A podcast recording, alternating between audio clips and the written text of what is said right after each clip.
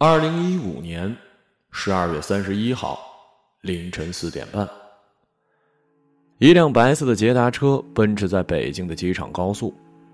开车的人叫老肖，他打算在这一年的最后一天飞去拉萨。没什么特别的原因，按时下的话来说，这叫有钱任性。老肖本来并不富裕，半个小时前。他捡了十万块。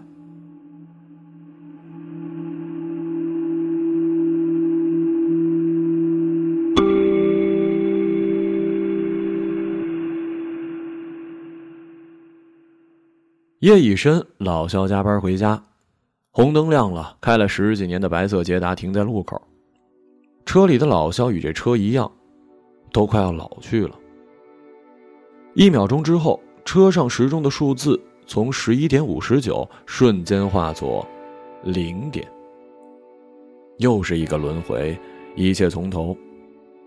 老肖知道，现在已经是二零一五年的最后一天了。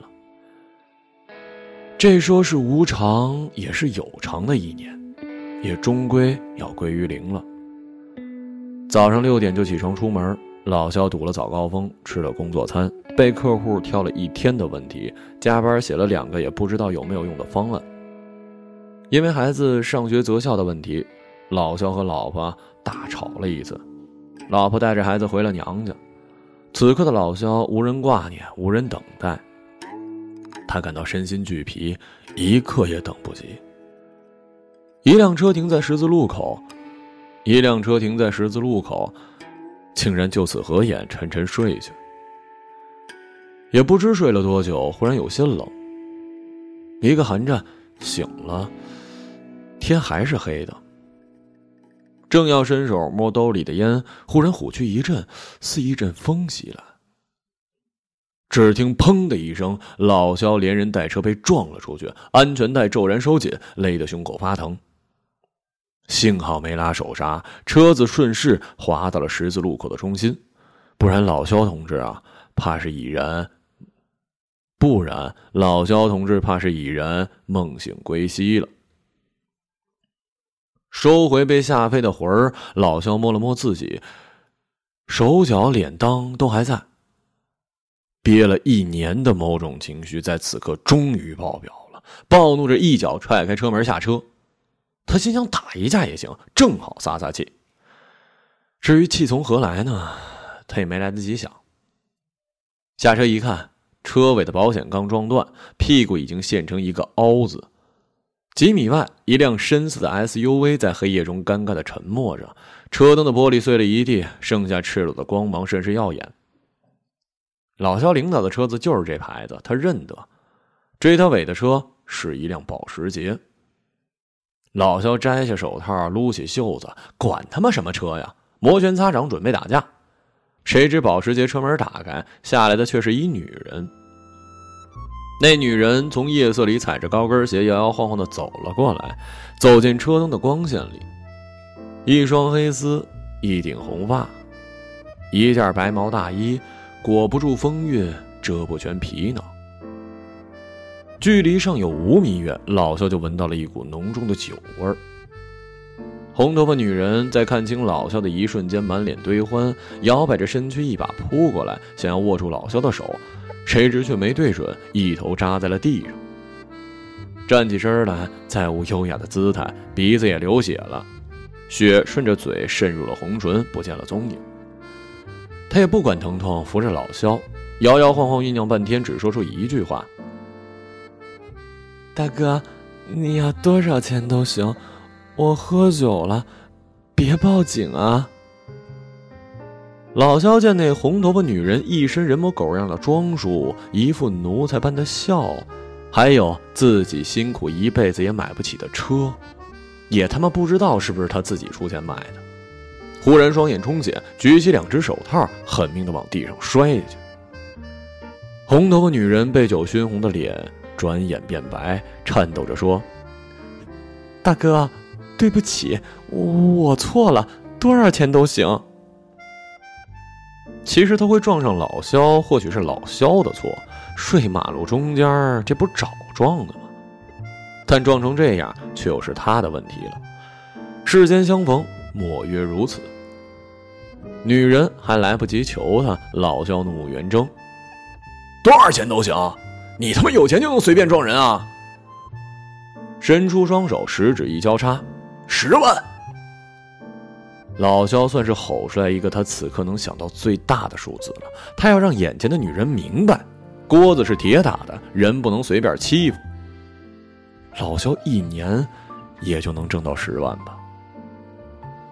然而三秒钟之后，老肖傻眼，因为这女人竟然眼睛也不眨的答应下来，长出一气，转身向自己车走去。看着她颤颤巍巍又一身轻松的样子，老肖后悔起来。妈的，喊十五万好了。不到一分钟，红头发女人提了一塑料袋回来，十捆钱，一捆一万。人家车里装着呢，眼睛也不眨的就提出十万现金，而自己的车里只剩下一根还没来得及吃便已经腐烂的香蕉。老肖站在路口，风很大，感觉自己很小。红头发女人与老肖深情的握手，抱着他说：“大哥，够仗义，谢谢你啊。”一身酒气混杂着烟味和不知名的香水味老肖闻得想吐。破了相的保时捷扬长而去，时不时在远方画着蛇形，剩下老肖菊花绽开的捷达留在原地，发动了三次才发动起来。这辆捷达车就算全车卖了，此时也不过值一两万。这十万，老肖几乎就是捡的。二零一六年，老肖就要三十六岁了。这辆捷达车从他二十多岁开到现在，买车那年，捷达跟富康和桑塔纳并称老三样，还算是体面吧。开着捷达，老肖泡了妞，再把妞娶回家，生了一娃。十几年过去，街上的车越来越好，老肖的日子却越活越苟且。倒不是有什么大灾大难的，老肖自己不会混罢了。你这没出息的，有本事你出去搞定啊！搞不定还磨磨唧唧，烦不烦呢？这番话是妻子带着孩子回娘家前对老肖的最后差评，之后就暂时关闭了交易页面，不回微信，不接电话。像那消失在远方的保时捷一样。不过老肖知道，洗好的衣服还没收，他还会回来的。只是一个男人被骂没出息，多少还是有点难过的。把一袋子钱放在了副驾驶上，老肖忽然意识到一问题：这十万块竟然是自己这辈子最大的一笔单次收入！念及此。老肖的有点难过在一瞬间加剧了，因为即使多了这十万块，他老肖依旧是一个穷人，依然买不起好房、好车，依然搞不定孩子的学校，依然会在加班后独自奔驰在孤独的夜色之中，依然会被老婆归类在没出息的范畴里。心烦意乱，胡乱调出个电台，里面的人唱着：“要拼到第几回合？”能不能够不够？我不知道。想一想下半辈子这样过，有点糟。也许男人只是不知道什么时候应该求饶，再年轻一次多好。唱歌的人叫陈小春，老肖年少时期的偶像，原本是演《古惑仔》的，谁知《古惑仔》人到中年，小春成了老春儿。竟也唱起了“再年轻一次多好”这样无奈的语句。就连这首歌也已经唱了十几年，成了老歌了。妈的，怎么什么都在变老啊？这一年过到了最后一天，过到了尾巴尖儿上，也把老肖逼进了角落，逼着他问自己：再年轻一次就会好吗？答案化作一颗眼泪，悬在了长长的睫毛上。刚恋爱的时候，老婆总是盯着老肖的眼睛说：“你的睫毛可真好看。”到如今，长长的睫毛也不好使了，当年的老三样捷达车也不够看了，眼泪还是划过睫毛，在捷达里流了下来。捡了十万块钱，却流眼泪了。在这点上，老肖同志也算是空前绝后了。朦胧的双眼分不清是眼泪呀，还是雾霾呀。老肖忽然感觉到自己身处一个巨大的牢笼之中，这牢笼既不是他那家徒四壁的小屋，也不是眼前这座巨型的城市，更不是人们咒骂着的不时笼罩城市的雾霾，而是老肖自己。一个挣不着钱的老肖，一个不会混社会的老肖，一个快三十六岁却还是没有出息的老肖。老肖没什么大志向，不过想当个凡人，却不知从哪年哪月起，这世界竟然容不下凡人了。他挣不脱自己，自然也挣脱不了家徒四壁的小屋，挣脱不了这座城市，也挣脱不了笼罩城市的雾霾。好巧不巧，在这一年的最后一天，老肖家中无人，郁闷难当，竟从一个红头发女人身上捡了十万块钱。这一切似乎在暗示着什么，似乎是给了他一次苟且的机会，走出牢笼，去外面看看。按理来说，这些钱他该存起来，该为了孩子付学费，该为老婆买衣服，至少也该换一辆更好的车。但这钱实在来的太过荒谬，荒谬到不愿意正确的使用它。老肖告诉自己，一整年了，连五环都没出过。最后一天，我要走。掏出手机，老肖给领导发了一信息：“领导，我刚刚出了车祸，人没事不过明天要去处理一下，跟你请个假，元旦后再来上班。”想了想，把你改成了您，在尾巴上又加了一个望准假。下车拍了一张车屁股照的照片给领导发了过去，也不管领导此刻尚在梦中，方向盘一打，向机场高速驶去。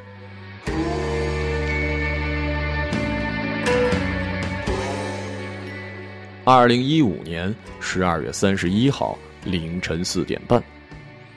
一辆屁股开花的白色捷达车奔驰在北京的机场高速，开车的人叫老肖。他打算在这一年的最后一天飞去拉萨给自己放一假。为什么去拉萨？因为老肖总是听人说，北京这破他妈空气跟拉萨比就是个屁。少年人喜欢说走就走的旅行，因为少年有不必负责任的生活。老肖三十大几，说走就走，也不知是幸运还是悲哀。机场柜台的小姑娘面无表情的敲击着键盘，眼睛也不看老肖，不耐烦的自顾自的说：“要早一点的话，就坐八点零五的国航西安转机，两点五十五套。”老肖紧了紧手里装着钱的塑料袋，拿着下巴点了点，说：“就这个。”小姑娘头也不抬，伸出手，五指摊开。单程啊，全价呀，身份证给我呀。这三个啊，第一个还算是克制的询问，第二个已经是鄙夷，第三个只剩下暴躁。这座城市里大部分的时间所充斥的，大概也就是这三种情绪吧。或许他是累了，凌晨还在值班，也不容易。老肖心想，摇头说：“不，往返。”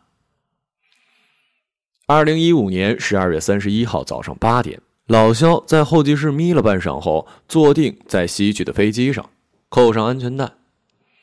飞机缓缓升空，这一年最后的一天，老肖身下的城市拉开序幕，而老肖正在逃离。两个多小时后，他到达西安转机，打开手机，收到了领导的微信，简单四个字儿：好好处理。老肖没敢回，有些心虚。下午三点，老肖终于降落在了拉萨，晴空万里，没有雾霾，距离北京两千五百五十六公里。这一年，老肖的捷达跑了近两万公里。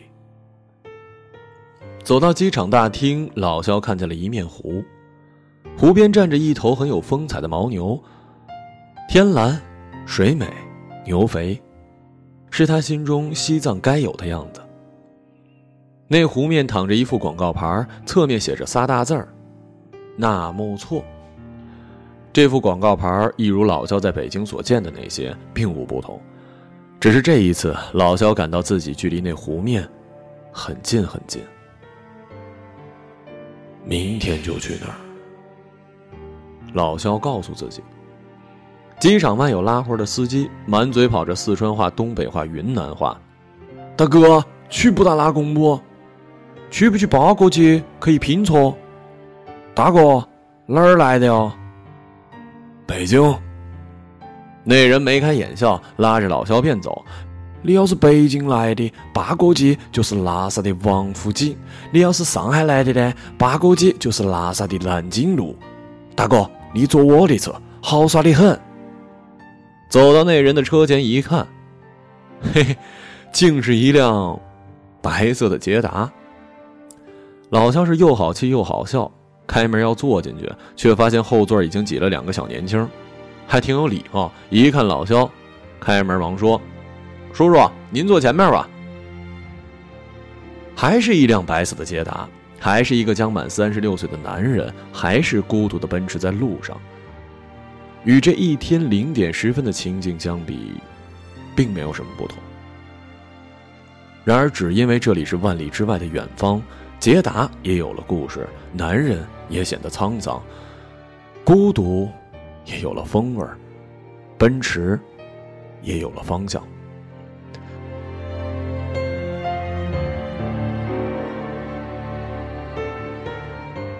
拉萨机场离市区很远，老肖欣赏起一路高原的山色。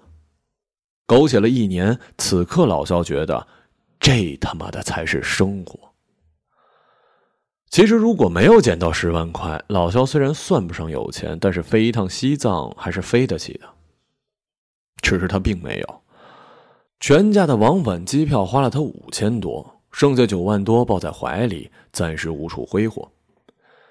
光影中的拉萨河在不远处静默着，天空和远山都岿然不动。老肖隐隐觉得这片净土或许并没有可以挥霍的地方。而一个小时后进了拉萨城区，老肖发现自己错了，原来此处也是红尘。傍晚将至，一样的人流涌动，一样四处张贴着“新年快乐”的字样，一样繁华的景象，空气确实比北京好多了。但是其余的似乎并没有太大的差别，甚至还看见了一辆保时捷，跟凌晨撞老肖的那辆一模一样。那红头发的女人现在在做什么呢？老肖莫名想起来，感到有一些愧疚。倒是俩小年轻一路叽叽喳喳，把老肖问了一底儿掉。两个小年轻呢，都是南方人，听说老肖漫无目的，便掏出本书给他，书名叫做。马吉阿米的留言簿，内容大概讲的是八廓街上一处餐吧，叫马吉阿米，这名字来自仓央嘉措的情诗，是时下年轻人爱看的东西。人们在那里的留言簿上写下心事、心愿、心结，据说呀，借着圣地的神光，或许就能实现。许愿不是应该去布达拉宫吗？小年轻一脸不屑，司机也乐了。布达拉宫现在关门喽，你要去呢，也是明天去。这会儿啊，你还不如跟着两个小伙子去耍耍。老肖本来就是一个没什么主见的人，一气之下来了拉萨。要说有什么规划，也确实没有。车到了八廓街，连住处也没定下来。差点没当成八零后的老肖，跟着两个九零后的小年轻，就去了一个刚刚听说不到二十分钟的餐吧。按照小年轻的说法，这叫做随遇而安，也是时下流行的生活。老肖心里发毛，随遇倒是随遇了，而安却实在谈不上。老胳膊老腿了，晚上还想泡一脚呢。可是毕竟来都来了，还被叫了一声叔叔，老肖也强自镇定，摆出一副老大哥的架子，还跟小年轻说：“晚上啊，我请客。”小年轻喜笑颜开，大着胆子点了几道价格不便宜的饭菜。但是他们并不知道，这顿饭说到底，其实是一个身在北京的红头发女人请的。也不等上菜，小年轻们赶紧去吧台翻出心心念念的留言簿，饶有兴趣的翻阅了起来。老肖凑过来看，几大本的留言，无非是爱情、工作、发财、健康、饮食、男女、人之大欲。或许这座城市被称作圣城，便注定要消化世俗的欲望。偶尔有几个文艺的，写些近代轮回之类的词句，或是一大段文绉绉的煽情。老肖看得有趣啊，小年轻们则时不时发出人生无常的叹息，还吊起书包来念上了仓央嘉措的诗：“世间安得双全法，不负如来不负卿。”老肖暗暗苦笑，小屁孩懂什么呀？我都这把年纪了，别说什么安得双全法，连个单全法也没活出来呢。没看多少，两个小年轻耐不住性子，拿起笔要留言。一个写了一整页的阿紫，另一个在旁边揶揄拱笑，听起来阿紫啊，大概是某个姑娘的名字。老肖笑着问：“这姑娘是不是也跟《天龙八部》里的阿紫一样啊？”小年轻一脸茫然。《天龙八部》没看过。另一个写了一句。曼城是冠军打了十个感叹号，一副志得意满的样子。老肖也是球迷，这时却不敢说话了。他喜欢的是 AC 米兰，多年前一度是辉煌的象征，如今却跟老肖一样老了。轮到老肖写，想了半天，老肖写道：“祝乐乐健康幸福，快乐成长。”转念一想，又加上一句：“上一所理想的小学。”乐乐谁呀？我儿子。还没选好学校呢。嗯。一餐饭吃完，天色近黑，吉他手在台上唱起了郑钧的那首《回到拉萨》。这首歌是属于老肖那个年代的，他也终于有了谈资。煞有介事的向两个小年轻介绍起了自己的峥嵘岁月，时不时穿插一些年轻时弹弦子的光辉事迹，虽然大部分呢都略有夸张，呃，也都不在意了。餐吧慢慢热闹起来，人们相聚在这里准备跨年，一大屋子的人看着热络，似乎又相互陌生，像天上的星星。老肖这才想起来，今天已经是二零一五年的最后一天了。台湾一看表，快晚上十一点了。这一年只剩下一个多小时，而老肖还没有找到今晚住的地方。但他也不慌张，一方面或许是因为巨款在手，不愁没地方住；另一方面，他觉得自己也许是有些跟不上年轻人的节奏，确实生活太局促，应该跟年轻人学学，随遇而安。谁知老肖刚打算安下来，两个小年轻人却要走了，神神秘秘的跟老肖告别，说要去别的地方。老肖虽然是叔叔啊，可是在这人生地不熟的西域高原，两个刚认识不久的小年轻竟成了某种依靠。你们去哪儿啊？要不也带我去耍耍？小年轻相互对视，也没说话。没事我请客。两人嘀咕半天，写曼联是冠军的小年轻终于松口，笑嘻嘻的说：“嘿，不用您请客，肯出钱就行了。”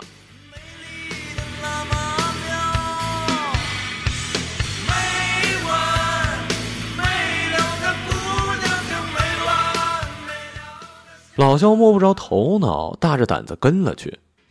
就这两个满脑子装着小妞和足球的小孩，还能把我吃了？出门打车，小年轻递给司机一张纸，司机看了半天才想起来，问他们到这儿去干啥。小年轻还神秘兮兮的笑：“嘿，反正不是干坏事。”车程倒不远，十几分钟就到了。这时的拉萨倒是和北京显出了区别，一片漆黑，唯有远处的布达拉宫被灯光照得通明，亮过了月亮。新时代了，佛祖不睡觉，不要黑暗，要舞台。两个小年轻在前面带路，老肖终于害怕起来，心想：“妈的，这他妈要是把我给抢了，跑都不知道往哪儿跑啊！”呼吸也开始气短，也不知是因为缺氧还是因为紧张。顺着小路走了半天，走至一扇铁门前，抬表一看，就快十二点了。不出意外的话，老肖将在这条举目无亲的拉萨小道，在这高原漆黑的夜里结束他的二零一五年。二十四小时前，老肖还在北京，还坐在自己的捷达车里，走到这一步，实在是始料未及啊！老肖的这一年平淡的有些糟心。与老婆吵闹，与孩子斗争，与客户博弈，与自己妥协。然而，大概是连这一年的自己也嫌自己太过无奇，一切的巧合与戏谑似乎都集中到了最后一天，直至最后一刻。小年轻掏出手机打了一电话，还说起了外国话，老肖一个字儿也听不懂。打死老肖也想不到。这两个小年轻蹑手蹑脚的走进黑夜的边缘，是来捐钱的。小年轻说：“铁门里面是一所盲童学校，是一对外国夫妻开办的。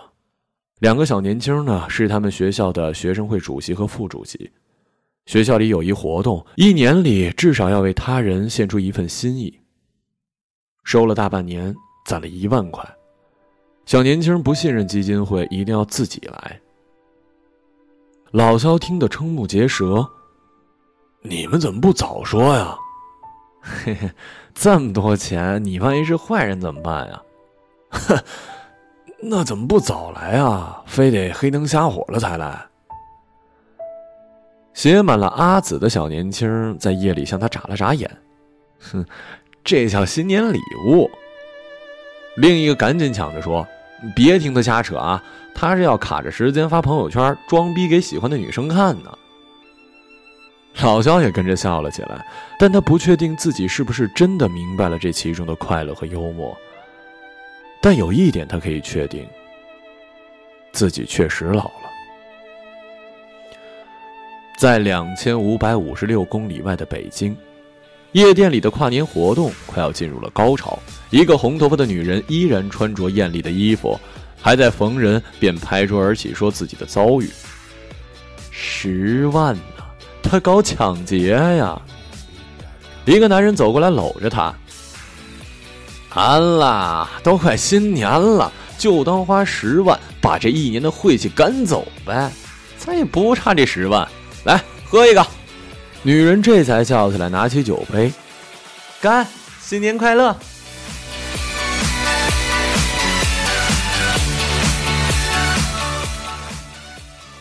城市的另一边，一个三十多岁的女人抱着平板电脑躺在沙发上看电视剧。父母和儿子已经睡了，忙了一天的她终于有了一些属于自己的时间。电视剧今天播到了六十四集，还没有结局。但是，二零一五年却已经要结束了。手里的平板电脑已经有些年头了，电池不持久，太重，压手。但是这时却只有他陪着自己。这玩意儿现在不值钱了，陪伴却是无价的。他想起来，这还是老肖给买的呢。首都机场也丝毫不是平日热闹的景象，不耐烦的小姑娘依旧不耐烦的等待着，一支笔不停的敲打着桌子，似乎是在这时间的边缘催促还没有上车的世人。单程啊，全家呀。拉萨的另一处角落里，停着一辆白色的捷达，眼看午夜将至，车子的主人想起了远在四川的家人。有些难受。一口啤酒的功夫，又想起了今天傍晚从机场拉去八廓街的那一单，笑了起来。哼，那一单还挺赚的。他一定想不到，从机场去八廓街的那三个人，此刻竟然跻身在一条昏暗的小巷里。其中一个人叫老肖，他的手机响了，拿出一看，是老婆的信息。老肖，今年要结束了，该吵的也吵完了。明天元旦，我带乐乐回来。新年快乐，早点睡。两个小年轻还在相互调侃着阿紫会不会给你点赞的话题，一旁的老肖拿着手机思量着自己奇特的心事。老肖明天不去纳木错了，也不去布达拉宫许愿了，他打算改个签，回家。衣服还没收呢，回家就是二零一六年了，老肖还是要面对那些顽固的问题，儿子的学校、客户的要求，以及自己那辆。烂了屁股的老捷达。老婆今天虽然说了软话，但老肖也并不会因此就在二零一六年忽然有出息了。那些争吵还会继续的。再想远一些，自己的儿子是否有一天也会变成一个自己无法理解却有些羡慕的年轻人，用自己无法理解的方式去活着、爱着、快乐着？门前的铁门吱呀一声开了。老肖拎着一袋子本不属于自己的钱，和两个小年轻一起走了进去。走着走着，老肖告诉自己，这一年并没有那么糟。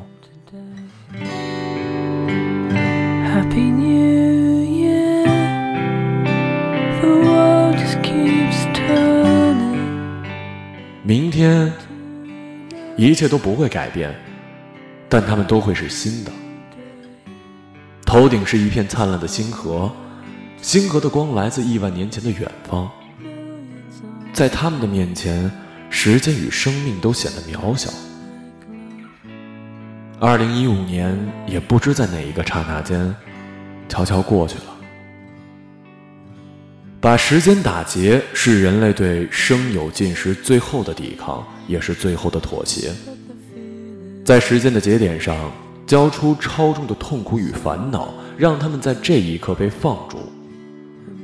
唯有如此，这一次，地球在宇宙亿万年中再平凡不过的自转，才有了不同的意义。唯有如此，明天才会是新的。亲爱的朋友，旧年将逝，新年快乐